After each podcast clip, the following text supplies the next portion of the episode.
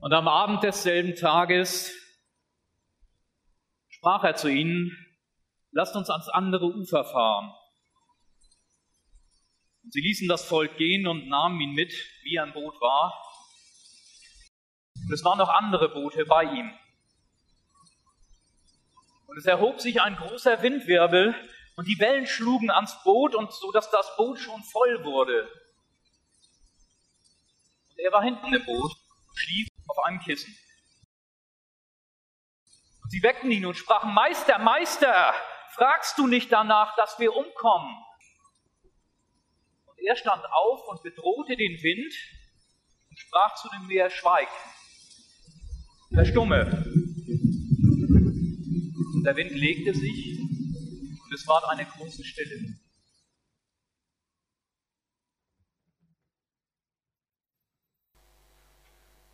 Und er sprach zu ihnen, was seid ihr so furchtsam? Habt ihr noch keinen Glauben? Und sie fürchteten sich sehr und sprachen untereinander, wer ist der, dass ihm Wind und Meer gehorsam sind? Was für ein Mensch, was für ein Mensch, dem Wind und Wellen gehorsam sind.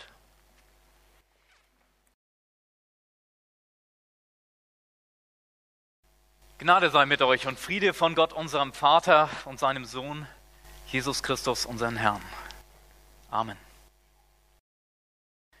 Den Predigtext für den heutigen Morgen habt ihr eingangs schon gehört und es ist unschwer zu erkennen, er stammt aus dem Markus-Evangelium. Das Evangelium, ich drücke es mal so aus, mit dem wohl geringsten intellektuellen Anspruch.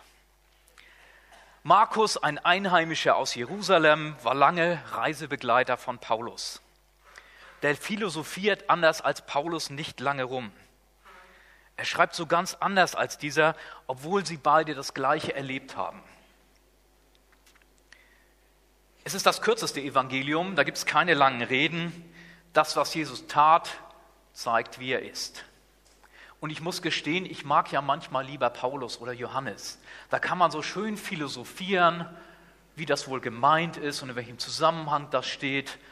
Und manchmal auch ohne, dass mich das persönlich tatsächlich betrifft. Markus berichtet unmittelbar aus dem Alltag. Häufig viel lebendiger und genauer als die anderen Evangelisten das tun. Und damit spricht er eben auch mitten in unseren Alltag hinein. Jesus und seine Jünger hatten also einen anstrengenden Tag hinter sich. Ständig bedrängt von Zuhörern hatte er lange gepredigt und gelehrt. Und nun wollen sie ihre Ruhe haben. Weg vom Volk, einmal über den See. Ich lese noch einmal Markus 4, die Verse 35 bis 41. Und am Abend desselben Tages sprach er zu ihnen, lasst uns ans andere Ufer fahren. Und sie ließen das Volk gehen und nahmen ihn mit, wie er im Boot war, und es waren noch andere Boote bei ihm. Und es erhob sich ein großer Windwirbel und die Wellen schlugen in das Boot, sodass es schon voll wurde. Und er war hinten im Boot und schlief auf einem Kissen. Und sie weckten ihn auf und sprachen, Meister, fragst du nicht danach, dass wir umkommen? Und er stand auf und bedrohte den Wind und sprach zu dem Meer, schweig, verstumme. Und der Wind legte sich und es ward eine große Stille. Und er sprach zu ihnen, was seid ihr so furchtsam? Habt ihr noch keinen Glauben? Und sie fürchteten sich sehr und sprachen untereinander, wer ist der, dass ihm Wind und Meer gehorsam sind? Für mich ist das ein Text mitten in meinen Alltag hinein. Ein Wort über Sturm im Berufsalltag. Und wir wissen, Birgit hat das heute Morgen schon gesagt, dass einige der Jünger Fischer waren, mindestens vier. Petrus und Andreas zum Beispiel, der Namenspatron unserer Gemeinde, und sie werden dabei gewesen sein.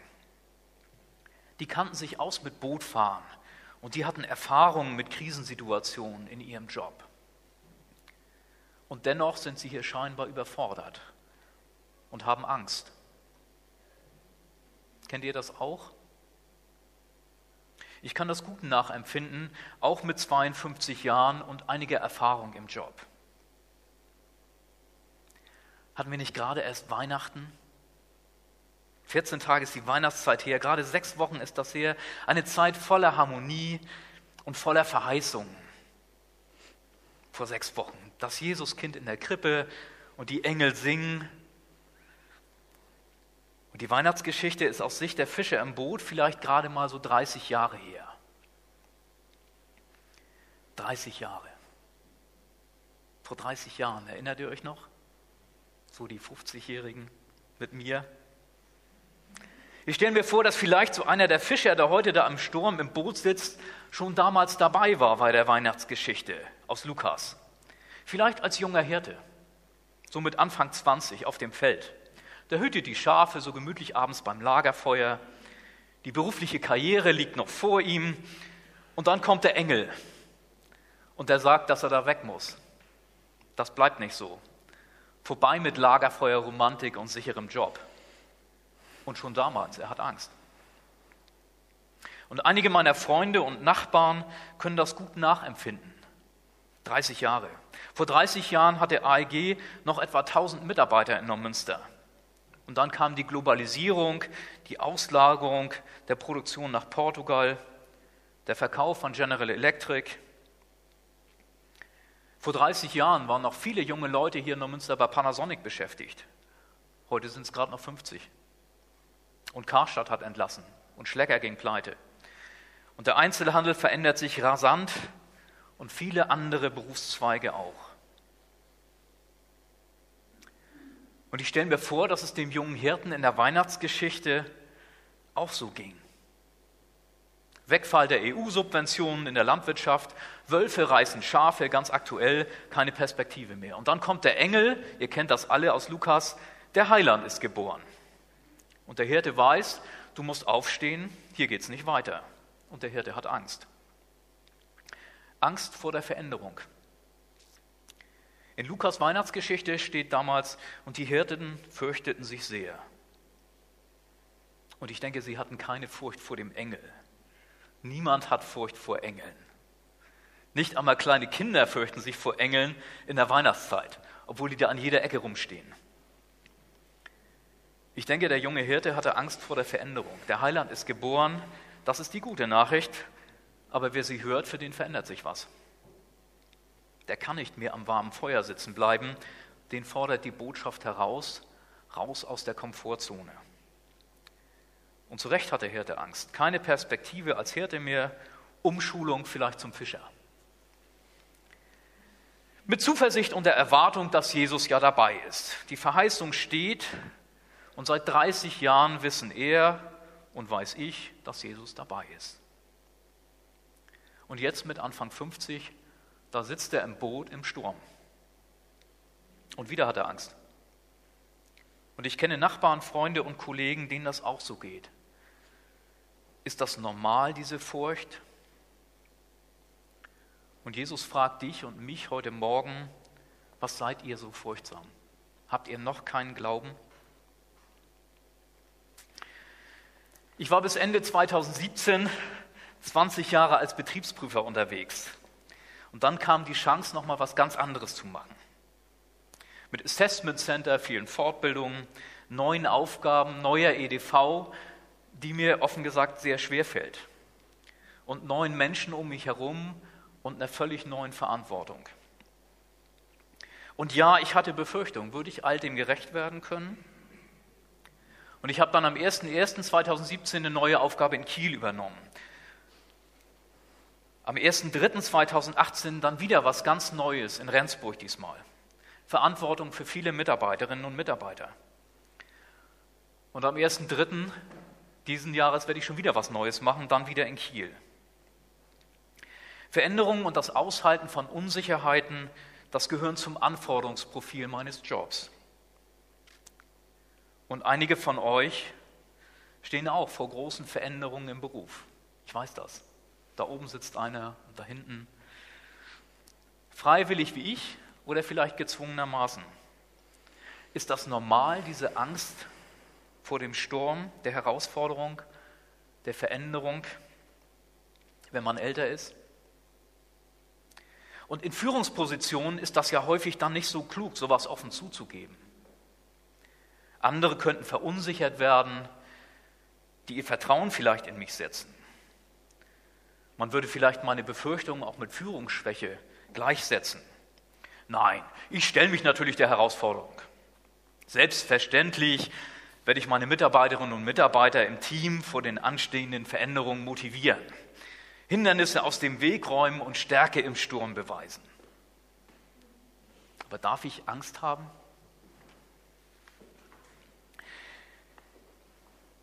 In einem Interview mit Helmut Schmidt, das ich zum Gedenken anlässlich seines 100. Geburtstages, der am 23.12. gewesen wäre, das kürzlich ausgestrahlt wurde, das hat mich beruhigt. Er sagt darin, 2015 war das aufgenommen, dass er 1974 Angst gehabt habe, als er Bundeskanzler werden sollte. Ob Sie es glauben oder nicht, sagt er. Damals hat er das natürlich nicht gesagt, aber heute, im Rückblick. Wenn so ein erfahrener Mann mit diesen Fähigkeiten Angst vor der neuen Aufgabe hatte, ist das wohl normal. Und er sagt in einem seiner letzten Interviews 2015 auch dann, dass er je älter man wird, man aber immer weniger Angst zu haben braucht. Und auch die Erfahrung habe ich in den letzten zweieinhalb Jahren machen dürfen. Ich brauche keine Angst zu haben vor dem Sturm. Denn ich weiß ja, dass Jesus mit im Boot ist. Und der Fehler, den die Jünger machen, wenn es überhaupt einer ist, der ist ja nicht Angst zu haben, sondern Angst wird dann erst dann zum Fehler, wenn sie lähmt. Und die Jünger tun doch genau das Richtige. Sie wenden sich an Jesus, denn er ist da. Und nur wer den Schritt wagt, wie die Hirten auf dem Feld damals, aufstehen, um Jesus zu begegnen, auch durch die Dunkelheit. Oder wie die Jünger, die ins Boot steigen, um ans andere Ufer zu gelangen. Nur wer diesen Schritt wagt, der wird auch erleben, wie Jesus den Sturm stillt. Und dann sind sie dennoch überrascht. Was für ein Herr. Was für ein Herr, der Herr über die Elemente ist. So gar nicht das Kind, das da in der Krippe so nett dalag vor sechs Wochen oder 30 Jahren. So gar nicht der Kumpel oder der tolle Prediger, der da auf einem Kissen schläft. Es ist der Herr. Und was für ein Herr. Was für ein Herr, der uns so nahe ist. Wen die Angst nicht lähmt, wer in das Boot steigt, der wird den Moment erleben, wenn Stille herrscht, wenn der Sturm besiegt ist. Nicht, weil ich so toll bin, sondern weil Jesus mit dabei ist. Weil er mich befähigt und weil er mir täglich neue Kraft gibt und notfalls auch selbst den Sturm stillt. Aber das heißt auch, das heißt auch den Moment auszuhalten, wo Jesus scheinbar untätig auf einem Kissen liegt und schläft, mitten im Sturm. Diese Geschichte möchte dir und mir und allen, die immer wieder mit beruflicher Veränderung konfrontiert sind und die trotz Erfahrung manchmal in unerwartetem Sturm stehen, heute Morgen Mut machen, den Schritt in das Boot dennoch zu wagen. Auch wenn mir das mit Ü50 sicher schwerer fällt als noch mit Anfang 20. Aber der Herr ist dabei und wir dürfen ihm vertrauen.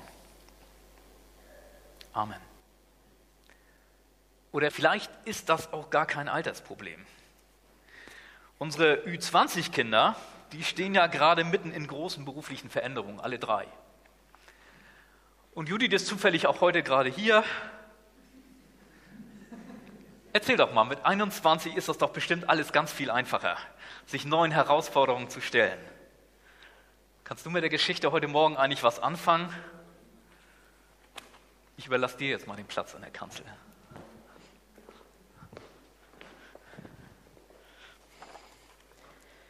Vor einigen Wochen kamen meine Eltern Thomas und Tina auf mich zu mit der Idee, dass wir ja mal als Familie einen Gottesdienst gestalten könnten und ich dann ja sogar mit Papa zusammen predigen könnte. Meine ersten Gedanken waren ganz ehrlich, nee, das kann ich nicht, das will ich nicht, ich weiß überhaupt nicht, wie sowas geht, ich habe noch nie gepredigt. Und damit war das Thema eigentlich zunächst erstmal für mich abgehakt. irgendwann, als ich dann wie jeden Morgen eigentlich auf dem Weg nach Altenholz war mit meinem Auto, habe ich ein christliches Lied gehört und habe währenddessen überlegt, was ich alles schon mit Gott erlebt habe. Und auf einmal hatte ich das dringende Bedürfnis, jemandem davon zu erzählen. Und wieso mir das Lied den Mut gemacht hat, heute hier zu stehen, das werdet ihr nachher noch hören. Erstmal muss ich in meiner Geschichte ein bisschen weiter ausholen. 2016 stand ich nach meinem Abitur vor der großen Entscheidung, was mache ich jetzt? Für mich hieß das eigentlich immer, ich entscheide mich für etwas, was ich 40 Jahre lang tun muss. In der 10. Klasse ungefähr hatte ich mich quasi schon für Lehramt entschieden. Wahrscheinlich, weil ich mir irgendwie unter dem Beruf was vorstellen konnte. Und ich dachte auch, die Unterrichtsfächer habe ich ja quasi schon gelernt. Das wird ja schon nicht so schwer sein. Parallel dazu habe ich mich eigentlich eher zum Spaß bei der Polizei beworben. Aber als dann die Einladung zum ersten Einstellungstest kam, habe ich mich, glaube ich, so gefühlt wie diese Jünger auf dem Boot in dem Sturm. Ich hatte wirklich tierische Angst. Und das Gefühl in meinem Bauch und in meinem Kopf war, glaube ich, quasi dieser Sturm, der getobt hat. Ich habe gedacht, soll ich das wirklich tun? Soll ich da jetzt hingehen? Soll ich das machen? Kann ich das überhaupt? Schaffe ich das? Und eine Freundin sagte mir dann, dass ich ja einfach den Stress vermeiden könnte und da nicht hingehen müsste. Dann könnte ich einfach Lehramt studieren, das wäre ganz einfach. Ähm, irgendwie habe ich es trotzdem geschafft, zu diesem Test zu gehen und mich aufzuraffen. Aber als der Test kam, war ich so aufgeregt, dass ich nicht mehr selber Auto fahren konnte.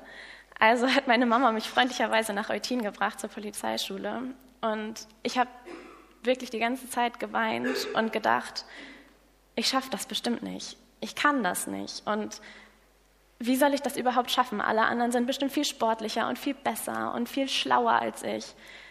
Und ich hätte mich immer noch dazu entschließen können, einfach wieder nach Hause zu fahren, zu sagen, Mama, komm, wir fahren wieder. Ich studiere Lehramt, das ist mir zu viel Stress. Dort angekommen hat meine Mama dann aber für mich gebetet und ich habe es geschafft, aus dem Auto auszusteigen und den Test zu machen. Am meisten Angst hatte ich aber vor diesem Sporttest, weil alle anderen Mitstreiter, mit denen ich so gesprochen hatte, die waren eher Sportskanonen, was ich so gehört hatte, und hatten dadurch auch eher weniger Angst vor diesem Parcours. Und ich hatte aber noch Zweifel, ob ich diesen Parcours tatsächlich schaffe. Also stand ich kurz vor Beginn mitten in dieser Sporthalle und habe leise für mich gebetet. Mir kommt in jeder Prüfungssituation eigentlich immer wieder mein Taufspruch in den Sinn, den ich euch heute gern mitgeben möchte. Er steht in Jesaja 41, Vers 10 und lautet: Fürchte dich nicht, denn ich bin bei dir. Hab keine Angst, denn ich bin dein Gott. Ich mache dich stark, ich helfe dir. Mit meiner siegreichen Hand beschütze ich dich. Und wisst ihr, was mir dann eingefallen ist? Wer doch so eine unglaubliche Sportskanone ist, das ist doch Jesus. Also das war für mich dann ganz klar. Der ist so weit gewandert und hat doch so viele Kilometer in seinem Leben zurückgelegt. Und ein paar Hürden musste er dabei, glaube ich, auch überwinden. Also das Gute war doch dann auch, was mir eingefallen ist, er war doch die ganze Zeit bei mir.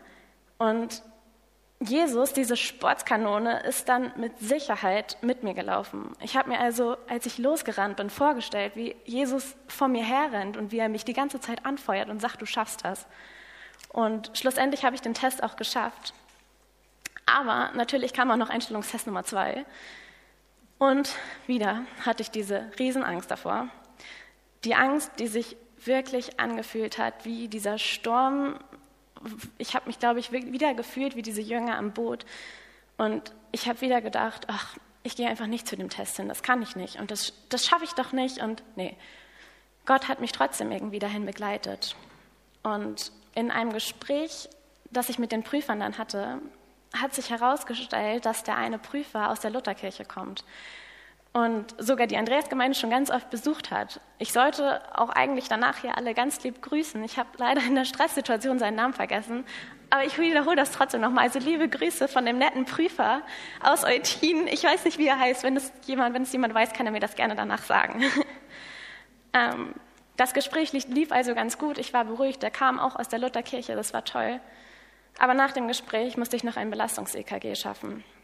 Und durch meine Aufregung und meine Angst, dass ich auch das nicht bestehe, habe ich das ganz schön vermasselt. ähm, mein Herz hat wirklich gerast wie im Sturm. Und man hatte mir zwar gesagt, dass ich den Test nach ein paar Wochen wiederholen könnte und alles gut, aber ich habe natürlich wieder gedacht, das schaffe ich auch das zweite Mal nicht. Als ich dann weinend auf dem Weg zum Auto war, kam mir wie aus heiterem Himmel dieser Prüfer entgegen, der aus der Luthergemeinde kommt und die Andreasgemeinde kennt. Und er sollte ja eigentlich in den Prüfungssituationen sein und ich weiß nicht, wo er herkam, er hatte vielleicht gerade Pause, aber das Gelände ist ganz schön groß in Eutin. Und genau in diesem Moment, wo ich da lang lief und zum Auto wollte, kam der zu mir und hat mich angeschaut, er hat gesehen, dass ich traurig war und hat gefragt, was los ist. Ich habe ihm dann die Situation erklärt und er hat mich angeschaut und mir gesagt, Frau Osbar, Sie schaffen das und Sie nutzen die zweite Chance und machen das und dann wird das klappen. Und was für ein Zeichen war das für mich von Gott, dass sogar der Prüfer, der die Andreasgemeinde kennt, der, der mir irgendwie vertraut war, dann genau in diesem Augenblick dort war und mir gesagt hat, dass ich das schaffe. Den Test habe ich schlussendlich auch bestanden und bin hoffentlich im Sommer Kriminalkommissarin. Aber ich denke, dass wir in unserem Leben, wie Thomas schon gesagt hat, immer wieder in Situationen kommen und schon gekommen sind, wo wir denken, dass wir das nicht schaffen und wo wir solche Angst haben, wie diese Jünger im Boot, dass wir untergehen, wo wir wo unser Boot mal voll läuft und aus unserer Sicht irgendwie droht zu sinken, wo wir denken, dass das klappt alles nicht und wo wir auch oft nicht den Mut haben, Dinge zu tun, die neu für uns sind und die wir noch nicht kennen, wo wir uns vielleicht alleine fühlen. Aber die Jünger haben auch eine wichtige Sache vergessen und das tun wir oft genauso. Das ist eine ganz elementar wichtige Sache, nämlich die Tatsache, dass Jesus doch mit im Boot sitzt. Und wenn, als ich die Geschichte gelesen habe, da habe ich gedacht, hey, Jesus sitzt doch bei denen, wieso haben die Angst? Aber das geht uns doch genauso. Wir haben auch Angst und Jesus ist doch aber bei uns. Wenn Jesus da ist, wie, wie kann man dann noch verlieren?